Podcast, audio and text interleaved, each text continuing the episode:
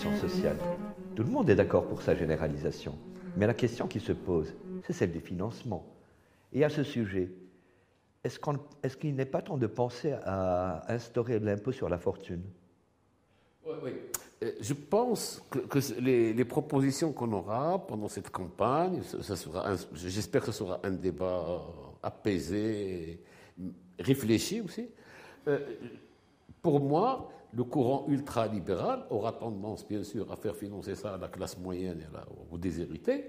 Et le, courant plus égalitariste cherchera un moyen de faire financer cette protection sociale par une solidarité des plus riches qui se sont encore enrichis pendant ces, dix dernières années euh, pour euh, plus de solidarité. pour moi, on est tous d'accord sur la protection sociale, comme sur beaucoup de choses, mais, dans le comment, ça va varier en fonction des couleurs, des tendances, des intérêts des uns et des autres. En fin de compte, on est en plein débat gauche-droite que l'on disait fini, terminé, qu'il n'en était plus question.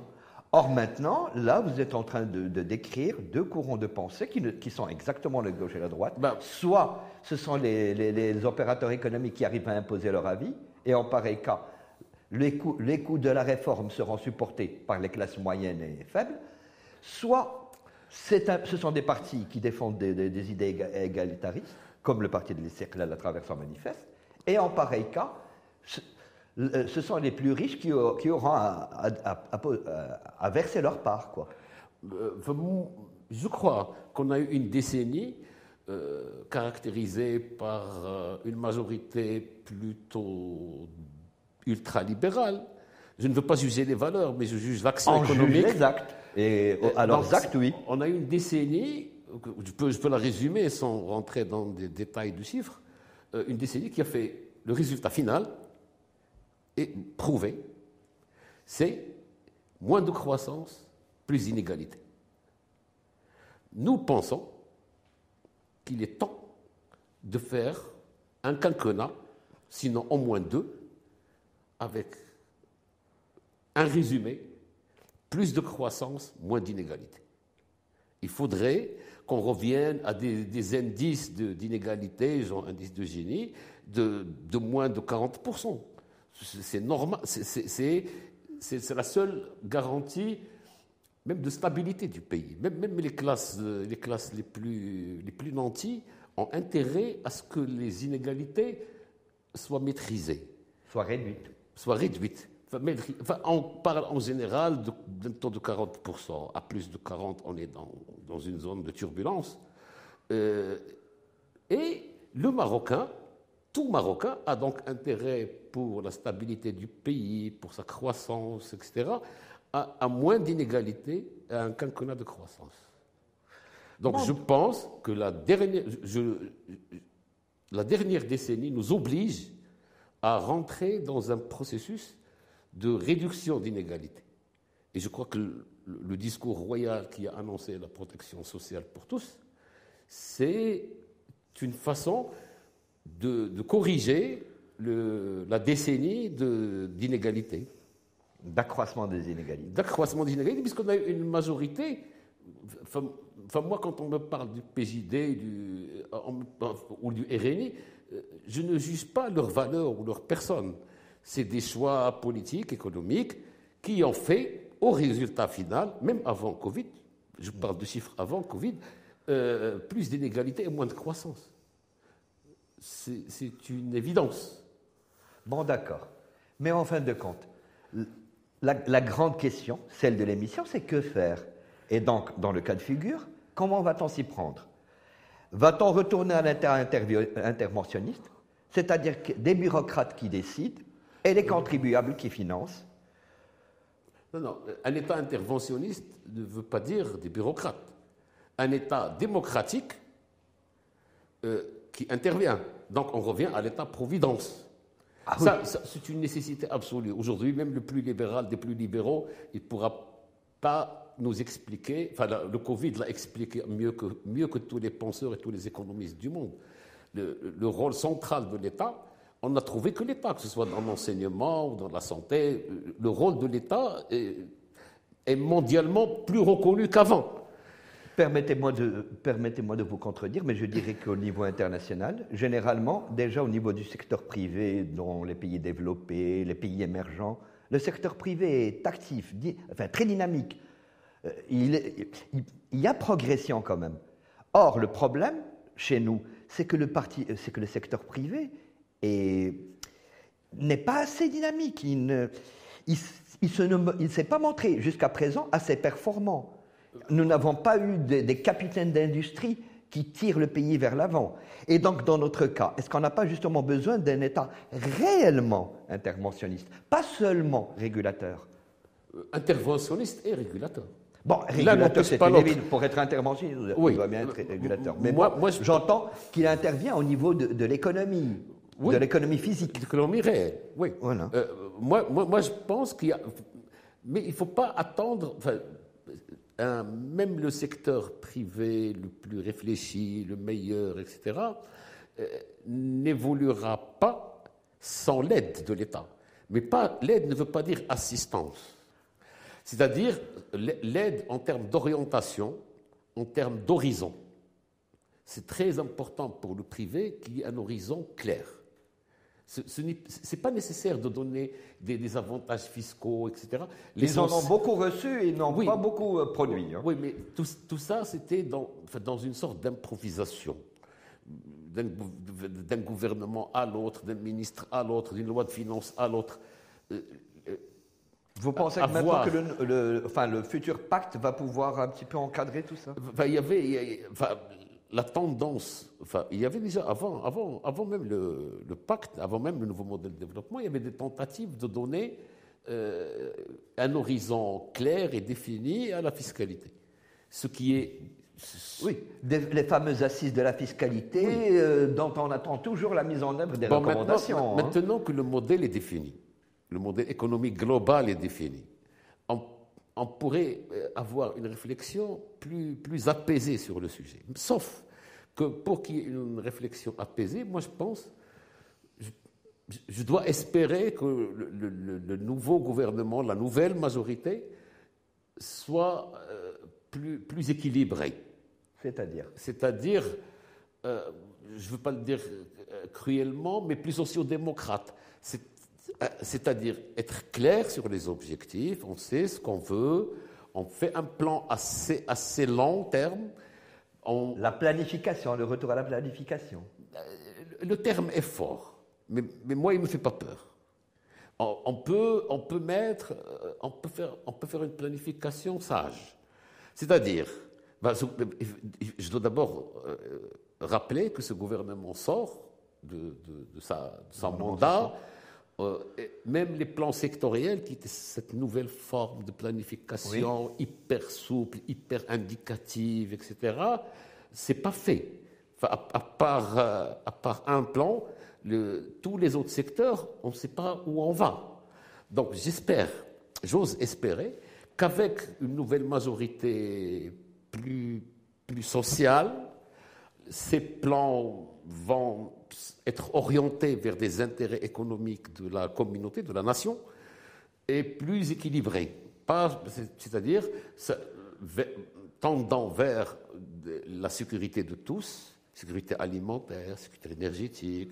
Euh, il faut intégrer toutes les leçons de cette décennie, c'est-à-dire de l'ultralibéralisme qui a échoué, qui a fait moins de croissance et plus d'inégalités, et il faut intégrer aussi euh, ce qui s'est passé après le Covid. On ne peut pas faire comme si de rien n'était nos besoins en santé, en enseignement, en évolution d'enseignement, en technique, en nombre, en profs, en, nombre de médecins. Ça, on ne peut pas, si demain, comme je l'espère, euh, on n'a plus de Covid, il ne faut pas arrêter, il ne faut, pas oublier les leçons du Covid. C'est qu'on a compris que l'hôpital public et que l'école publique, c'est l'essentiel, il faudra qu'on s'en occupe. Bon, d'accord. Mais dans toute cette évolution, ne, euh, remarquez-vous pas une chose? Je vais prendre un, exemple d'un autre pays. La Chine est, un pays communiste qui, au moment, à un moment, Deng Xiaoping a pris la décision d'inclure le capitalisme dans, dans le mode de fonctionnement de l'économie chinoise. Maintenant, nous sommes un petit peu en train de faire le chemin inverse. Nous sommes un système libéral qui est en train d'introduire des instruments de gauche, de planification, d'État interventionniste, d'État-providence, etc. Et donc, ne, voyez-vous pas que nous sommes quelque part en train de, nous, que nous allons vers, un axe où nous allons nous rejoindre, mais tout en partant chacun de nous de, deux camps totalement opposés? Il y, a des vérités qui sont têtues même historiquement. Euh, le capitalisme, chaque fois, chaque fois qu'il était en crise, il a dû se trouver des régulations. il a dû trouver des formules pour se régénérer. Euh, Comme le New Deal de, Roosevelt. Par exemple. Mais à chaque, crise, même, et, parfois, euh, pendant la crise, on n'oublie pas la leçon, pendant, mais quelques mois, quelques semestres après, on fait comme si de rien n'était et on redémarre. C'est ça la règle du capitalisme.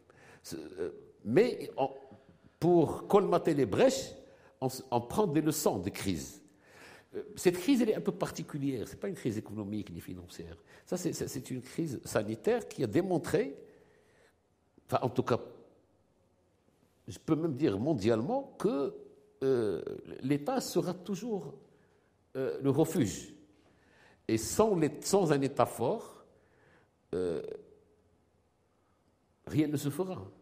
Euh, j'espère que cet État fort soit plus démocratique, soit plus, égalitaire. L'interventionnisme de l'État doit être dans le sens d'une force de redistribution, de, mise en égalité. Et puis, euh, il y a le grand défi auquel euh, l'ensemble de l'humanité est, confronté, donc les Marocains en tant que tous les autres peuples, c'est celui de la quatrième, révolution industrielle.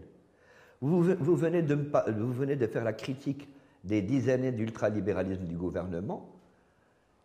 Vous, avez mis l'accent sur la, faible croissance. Je voudrais soulever dans ce cadre un point. Auparavant, un point de croissance du PIB entraîner la création d'un certain nombre d'emplois.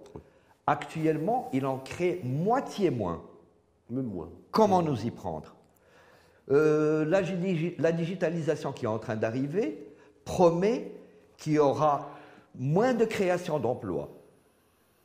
Comment est-ce qu'on va s'adapter à cette nouvelle donne? Déjà, pendant les dernières années, notre, notre mode de croissance pas, n'a pas pu produire suffisamment de postes d'emploi. Maintenant, nous, avons, nous sommes confrontés à un autre défi, c'est celui de la digitalisation, celui de la quatrième révolution industrielle, qui exige de moins en moins de, moins de main-d'œuvre non qualifiée. Comment est-ce que dans un tel contexte, quel cap prendre? Que faire, encore une fois? Euh, Moi, je pense que, cette, que, la baisse du contenu emploi de, de la croissance euh, est tendanciel. Il faut pas, on ne peut plus le nier. Oui.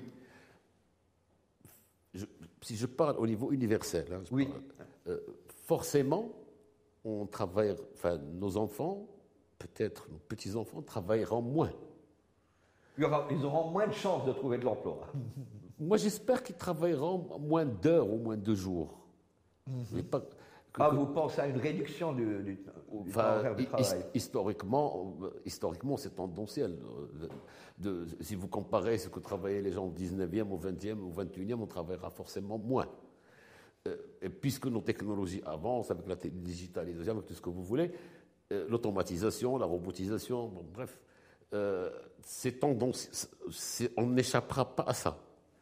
Mais, mais c'est comme ça qu'on a, qu'on a eu le congé hebdomadaire, on a, eu le, on a eu le dimanche, après on a le samedi. Je suis d'accord avec tout ce que vous dites. Mais je, je, je, vous permets de, de, vous faire une précision. Quel est, notre, quel est le niveau d'instruction chez nous pour nous, pour nous ben, permettre de, de, nous adapter à, à cette quatrième révolution industrielle? Vous me dites on va travailler moins. Mais ceux qui vont travailler moins sont ceux qui ont déjà une excellente formation, tout à fait au niveau. Moi, je vous parle de, notre pays. Dans notre pays, quel, est le nombre de, techniciens performants? Quel est le nombre d'ingénieurs? Mais nous manquons de beaucoup de choses et nous n'en sommes qu'au début d'une réforme de l'enseignement qui, pour je ne sais quelle raison, trébuche à chaque fois. Franchement, est-ce que, vous voyez les est-ce que vous voyez les éléments pour qu'on puisse réellement démarrer? Moi, je crois que pour, pour démarrer. Ou redémarrer, si je, pour être plus précis. Oui, pour, pour démarrer une véritable croissance durable. Et adaptée à l'époque. Et adaptée à l'époque, on va revenir à ce que disait Obama. L'alphabet, c'est celui qui sait lire, écrire, calculer et coder. Et, tant qu'on n'a pas adapté nos programmes euh, scolaires, universitaires, formation professionnelle, euh, c'est un tas de, de chantiers d'avenir. Il ne faut pas se tromper, les, les quinquennats à venir et le, le quinquennat à venir, c'est des chantiers qu'il faudra ouvrir. Euh, Il y a une réflexion à partir de là à ce sujet? Ah, bien sûr. C'est poussée qui date depuis un certain temps. Oui, oui, oui. Euh, on travaille sur ça avec, euh, que ce soit au niveau de l'Alliance, au niveau du syndicat. L'Alliance des économistes circlaniens. Oui. il, y a une, il y a une réflexion assez, assez poussée et, et qui devrait aboutir à, prochainement. L'idée principale, c'est qu'il faut, il faut savoir dans quel monde on sera en 2035, à la fin de ce, cet horizon prévu par le nouveau modèle de développement, euh, il faut voir qu'est-ce qu'on veut être à ce, moment-là. Euh, nous, nous, pensons que les objectifs étant assez, assez bien définis au niveau du nouveau modèle de développement, il reste les chantiers. Que va devenir l'office de formation professionnelle? Aura-t-on un droit à la formation quand on est dans l'entreprise? Cette formation sera-t-elle capable de, de, gérer tous les changements qu'on aura dans une carrière de métier, pas, pas, de, la formation continue comme on le connaît aujourd'hui. Il faut, euh, il faut prévoir pour nos enfants qu'ils vont changer de carrière une fois, qu'ils vont changer de métier une fois dans une carrière. Et il faudra que nos, instituts de formation professionnelle soient capables d'aider à, à, ces transitions qu'on va avoir le long d'une vie. Euh, euh, il, y a une autre question au-delà du métier. Il y, a, la question de la langue. Euh, moi, je pense que c'est une question qu'on pose avec beaucoup de, beaucoup de nerfs et de sentiments. Et de discours populistes. oui, et c'est difficile, c'est la démocratie aussi, ça c'est. Il faut, il faut plaire. Euh, moi, je pense que la question de l'anglais nous sortira à la figure dans quelques années. Puisqu'elle est déjà devant nous, on ne la voit pas, mais un jour on va être en face on, a, quand même l'impression que, euh, au cours des dernières années, cette question a beaucoup évolué. Les Marocains sont, sont plus sensibles à, ce sujet. Il y a de plus en plus de Marocains qui sont d'accord pour qu'on se mette à l'anglais. Même si, bon, euh, le courant francophone, ou, ou, plutôt francophile, parce que tous les francophones ne sont pas francophiles, hmm. Disons que le courant francophile se défend jusqu'à présent. Mais je pense qu'on va finir par y arriver dans pas très longtemps. Hein. Bah, moi, je, suis un peu francophile, j'aime cette langue. Mais, ça ne veut pas dire qu'il faudra, parce qu'on a ce sentiment d'amour d'une langue ou un truc comme ça, euh, hypothéquer l'avenir de nos enfants et l'avenir de notre pays. C'est ça, ça le plus important. Il faut, pour moi, quand on réfléchit pour un pays, pour une nation, il faut, il faut oublier un petit peu ces petits, ces petits sentiments. Il faut penser à l'avenir du pays du pays P-A-Y-S, pas du pays. c'est ça l'idée. Euh, euh, il, faut savoir sortir un petit peu de ce cadre sentimental, etc., et réfléchir à l'avenir. Nous en avons besoin. Même si la mondialisation n'a pas été vraiment un succès, mais il n'en demeure pas moins que le commerce international ne va pas reculer. Il n'en demeure pas moins qu'on aura toujours besoin d'exporter qu'on aura toujours besoin d'importer. Euh, il n'en demeure pas moins que l'ouverture vers le monde est, euh, est une nécessité. Euh, je dirais qu'on ira vers plus d'ouverture et non moins. Oui. Malgré tout ce qui se passe actuellement, comme, comme courant populiste, comme retour au souverainisme, etc. Mais en fin de compte, il y aura toujours de plus en plus de relations. souverainisme, c'est un mot qui englobe oui, dans la définition, de est assez vague pour l'instant. Oui, et, comme nous, on parle un peu de souveraineté économique, je, voudrais mettre un petit... Ce n'est pas du, nationalisme chauvin, non, c'est une façon de, négocier sa façon de vivre avec les autres. Euh, on ne peut pas ouvrir tout n'importe comment. Bon, bref, il, faut assurer un minimum de sécurité alimentaire, sanitaire, euh, sécuritaire. Bref, euh, il y a la, la, sécurité alimentaire, la sécurité sanitaire, ça devient des trucs de souveraineté. C'est des exigences de la souveraineté. Il s'est avéré pendant Covid que euh, les gens n'ont pas eu le vaccin, il y en a d'autres des pays qui n'ont pas eu de médicaments, il y en a d'autres qui ont eu des problèmes alimentaires, il y a un problème de, des problèmes de navires, tout ça. Donc il faut avoir, il faut réfléchir à l'avenir un peu différemment. Ces, risques qu'on ne voyait pas sont devenus des risques majeurs. Le risque sanitaire lui-même était très était, était très négligé. Alors qu'aujourd'hui, il va falloir, euh, j'ai lu ce matin qu'il va falloir apprendre à vivre, à vivre, avec euh, une série de corona qu'on va avoir. Donc, euh, donc ces, ces, leçons de, de, Covid, on ne va pas les avoir une fois que Covid est terminé, parce qu'il faudra que Covid soit terminé un jour, on ne sait pas. Donc, il faut avoir un maximum de sécurité pour que on va changer nos habitudes, peut-être même nos habitudes alimentaires, nos habitudes sociales, comment on se salue, comment on se dit bonjour. Il, va falloir s'adapter à un monde nouveau. Euh, d'accord. Mais bon, tout ça, euh, je sais, euh, on peut aussi prendre en considération le fait qu'avec le réchauffement climatique, il faudra restructurer l'ensemble de notre appareil productif pour pouvoir non seulement participer à la réduction des gaz à effet de serre, le CO2, le gaz carbonique, mais également pour pouvoir exporter ces, produits. Nous savons très bien que dans l'avenir, des pays comme les États-Unis, euh, l'Union européenne vont mettre des barrières à l'entrée de leur marché. Et euh, si on n'a pas le pass écologique, si je puis dire, euh, si je puis d'inventer l'expression, ben on, risque de ne pas pouvoir écouler ces produits sur ces marchés. Ça, c'est un mouvement qui a déjà commencé. Il va s'accélérer certainement. Il va s'accélérer. Il va s'accélérer. Il n'en est qu'à ses débuts. il va certainement s'accélérer. Mais justement, lorsqu'on, encore un élément que nous, que nous venons d'introduire dans l'équation. Ah notre équation n'arrête pas de, s'étendre et de, comporter plus de paramètres, plus de facteurs. Je vais en rajouter un autre, malheureusement dont je n'ai malheureusement pas tellement entendu parler lors des débats sur le nouveau modèle de développement actuellement au cours des élections. Le Maroc est en pleine phase de transition démographique. En 2060, nous aurons une population vieillissante c'est-à-dire qu'actuellement, nous sommes en phase de transition.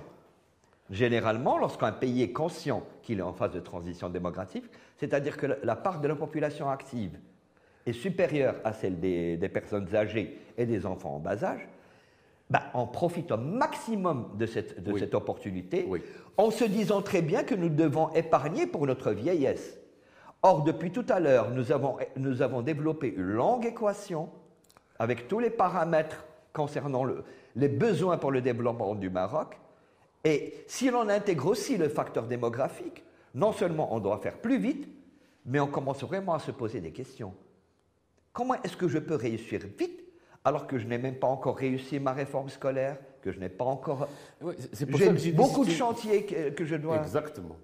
Et il y a une multitude de chantiers qui, qui doivent avancer ensemble dans ah, qu'il faudra même faire, pour que ça avance vite, il faut que même, euh, qu'il faudrait au moins qu'au sein de la majorité parlementaire et au sein du gouvernement, qu'on ait des idées euh, semblables. C'est pour ça, c'est pour ça, pour revenir aux politiques, mhm.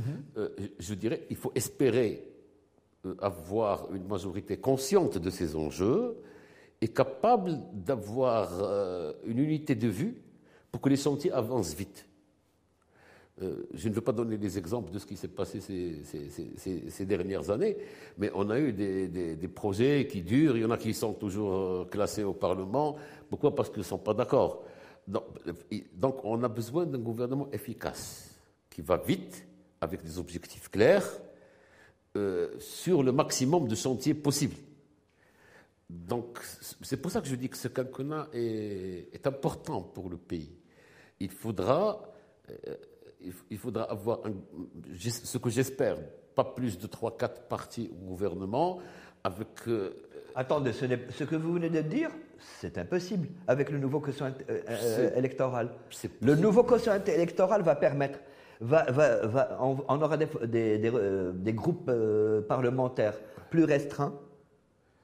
Plus, Pas plus forcément. nombreux, Pas forcément. et plus, mais plus restreints. Pas forcément. Enfin, moi, Et, je- ils- et un gouvernement euh, aura besoin pour se constituer d'intégrer un, un certain nombre de formations pour pouvoir y arriver, pour atteindre la majorité. j'ai mes petits calculs. Donc, euh, vous Quels, avez. sont, quels sont ces petits calculs? Moi, je pense qu'on pourra. enfin, j'ose espérer d'abord que les Marocains iront voter en masse. Plus les Marocains iront voter, plus. euh, Bah, Si on ne vote pas en masse, on, on va avoir le PJD au prochain, euh, comme, euh, comme encore à la tête du prochain gouvernement. Enfin, j'ai- rien contre le PJD en particulier. Ce qui, m- on aura un ultralibéral qui gouverne. C'est ça ce qui, ça ce qui peut être méchant. À mon avis, la solution pour, pour, le, Ma- pour le, le commun des Marocains qui veut réfléchir à ça, etc. Bon, on va réfléchir, on va- mais à un moment, il faudra, le 8 septembre, aller voter, aller choisir. Et plus il y aura de Marocains qui vont aller voter, plus on a de chances d'avoir une majorité claire. Une, une majorité claire, pas en nombre, parce que quand j'ai dit 1, 2, 3 partis, c'est pas ça le plus important. Le plus important, c'est qu'elle soit claire au niveau, euh, au, Cohérente, au niveau vous choix. Voilà, au niveau cohérence. On peut être 6 et être cohérent, on peut être 3 et être incohérent. Euh, À mon avis, si, le- si la participation est importante, on, on pourrait avoir un gouvernement cohérent au niveau des idées. Bien sûr, il faut espérer un leadership euh, assez, assez sage et assez sérieux pour, euh, pour attaquer tous les chantiers dont on a parlé. tous les défis à relever, tous Voilà. les problèmes, hein, Voilà. toutes les réformes structurelles à engager. Oui. Et, et- et- et plus, on, plus on tendra vers ça, plus le quinquennat me paraît euh, apaisé. Il faut que ce soit apaisé au niveau, au politicien pour qu'on puisse ouvrir tous ces chantiers et avancer. Voilà, c'est ça. Dans quelques jours, dans une vingtaine de jours, les élections. Que propose le parti l'Istiqlal aux, aux citoyens marocains? Enfin, je ne suis pas le porte-parole du parti de je Vous suis- êtes un membre, un militant Oui, oui, de longue oui. date. Et fier de l'être. Euh, moi, moi, le- si, si j'ai à faire un, un vœu ou un appel, euh, je voudrais que les Marocains aillent voter en masse. Choisir. Je ne leur dirai pas qu'il faut choisir le CERDEL, je leur dirai voilà ce que veut le CERDEL. Ah, ils iront voter en masse s'il y a une proposition intéressante. Alors, moi, ce Bah, que- Si rien ne les intéresse, que Non. les programmes des partis ne se diffé- différencient même pas, bah, pour quelle raison ils- vont-ils se déplacer? Et, Tentez de les convaincre. Vous en avez l'occasion à travers notre plateau. Oui, oui, mais moi, ce qui m'intéresse, c'est qu'ils aillent voter. Bah, Nous, enfin, tous les partis vont, vont leur présenter des programmes. Malheureusement, même les plus libéraux des plus libéraux, ils vont proposer Tenir des discours. euh, tenir des discours sociaux-démocrates pour, pour, que ça, pour que ça marche, parce qu'ils savent que les gens ont besoin de ça, ils vont promettre des salaires, etc. Bon. Mais euh, il y a la crédibilité de chacun. Euh, ben, moi, je prends le programme, il faut le, il faut le, il faut le modérer par le sérieux et le, de- des uns et des autres. Euh, enfin, en- moi, je veux, je, enfin, je ne veux pas rentrer dans la critique de tel ou tel parti, mais les gens qui distribuent des promesses euh, en, en milliards, à la légère. en milliards, c'est quand même pas sérieux quand on connaît le niveau d'endettement du pays aujourd'hui. Euh, Nous, on- de toute façon, moi, ce que je peux vous assurer, c'est que quand on, on va déclarer nos- notre programme détaillé, on n'ira pas à distribuer des, des promesses en milliards de dollars. Voilà. Vous, ne trouvez pas que vous, que vous tardez à le faire Ben, À publier votre programme Les gens veulent savoir. Il ne reste plus qu'une vingtaine de jours. Non, euh, ce qu'on a fait, et tout ce qu'on a fait est discutable. hein. Euh, on, a fait, on, a, on, a, on a essayé de développer des programmes par région. Et là, on est en train de déclarer les programmes par région. Nous, euh, nous on croit beaucoup à, à la régionalisation. régionalisation. Et on croit que, bon, il faut présenter, c'est le programme qu'on a fait, aller dans toutes les régions expliquer nos programmes régionaux et à la- par la suite présenter le programme national qui, qui, qui- qui- qui a bien sûr un, un titre important, c'est la, la régionalisation. On y croit. On- euh, Donc et- c'est une approche par le bas. Au lieu que ce soit le, centre qui, qui, planifie et, qui, et qui fasse appliquer par les régions, ce sont les régions qui vont planifier et c'est la synthèse de, de, leur, de leur, plan qui, qui va constituer une sorte de plan national, c'est ça? C'est ça. Donc, on, a associé nos militants au niveau des régions, nos experts, nos économistes, les membres de l'Alliance. Ça permet de mieux les impliquer une fois que, oui, ils, sont déjà impliqués. Ils sont déjà impliqués depuis longtemps. Et, c'est de là qu'on a préféré aller présenter nos, programmes, chacun dans sa région, avant de, avant de présenter le, le, programme final. Il n'y a, pas de, il a pas de retard. La campagne va, va bientôt commencer. Mais on sera euh, prêt, Inch'Allah. Bon, d'accord. Alors, en quelques mots, qu'est-ce qui distingue le parti de l'Istiklal des autres partis? Ouais, euh, euh, on ne, me parlait pas histoire, etc., parce que les gens ne veulent plus en entendre parler. Maintenant, ce qu'ils veulent entendre, c'est le parti de l'Istiklal va faire telle ou telle chose en s'y prenant de telle ou telle manière pour atteindre tel ou tel objectif. Oui. Ça, on va vous le détailler dans le programme. Mais si je veux le résumer. Bah, je suis curieux, je suis journaliste, c'est normal. Je vais, je, vais vous en donner quelques. Un, enfin. ah, enfin Ma façon de. Est-ce en exclusivité pour, pour notre émission Que faire? Euh, En tout cas, pour moi, un gros titre. Plus de croissance, moins d'inégalité. Ça, c'est, si je veux résumer en quatre mots, ce que veut le parti. Euh, et bien sûr, euh, il faut corriger tout, tout, ce que cette décennie, décennie plus Covid a, a, créé comme problème. Donc, il faut un maximum de croissance et un minimum d'inégalité. C'est ça ce qui pourra. Si je veux résumer, mais euh, je peux ajouter aussi qu'il faut être ouvert à ce qui se passe dans le monde, euh, aux nouvelles technologies. Euh, c'est-à-dire il faut, il faut avoir une certaine agilité. Hein. Même si on fait de la planification, même si on fait de la stratégie, même si on fait le pacte, même si on a fait un nouveau mode de développement, il faudra, il faudra être capable de... Le jeu géostratégique mondial est en train d'être redéfini. Nous avons quelques scénarios possibles de cette nouvelle définition, mais c'est clair pour personne. Non, mais je, vais revenir sur ce sujet, parce qu'on aura beau planifier, on doit tenir compte de notre voisinage. Or, actuellement, le contexte géopolitique régional est loin, très loin d'être rassurant. Nous avons à l'Est un voisin hostile qui ne rêve que de nous faire la guerre pour pouvoir éviter ses pour pouvoir détourner sa population de ses propres problèmes.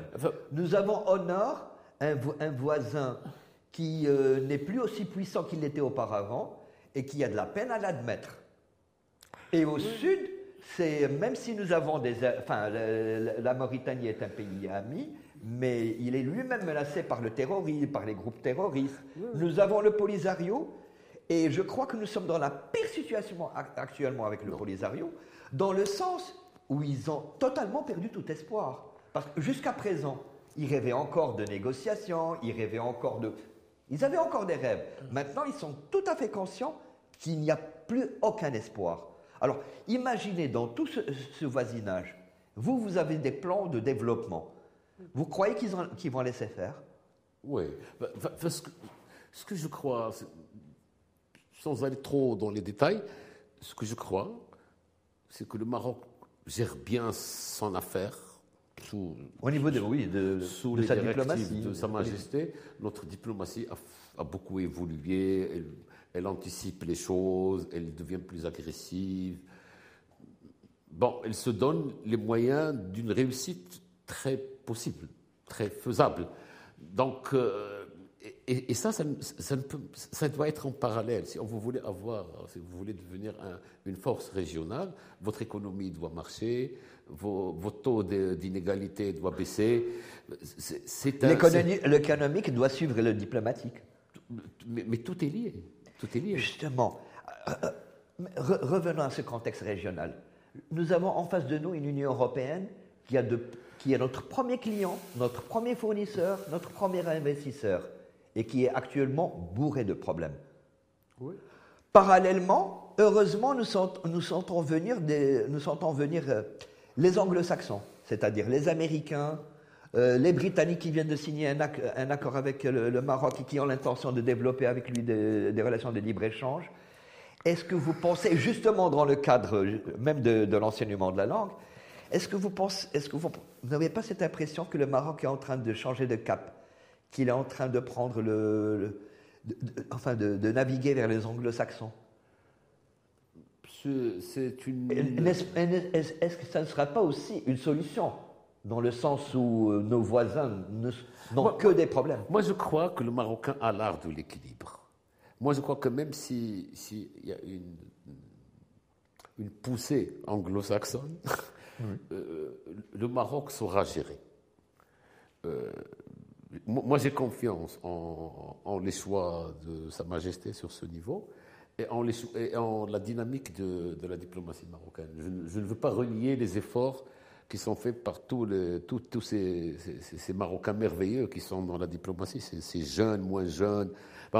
Peut-être qu'on voit, qu'on voit que le ministre ou, un secrétaire d'État. Il y a tout un appareil diplomatique. Il y a tout un appareil, des ambassadeurs. Il ne faut, pas, il faut pas nier, dans notre administration et dans notre ministère des Affaires étrangères, il y a des, il y a des, il y a des, des jeunes. Euh, des lumières.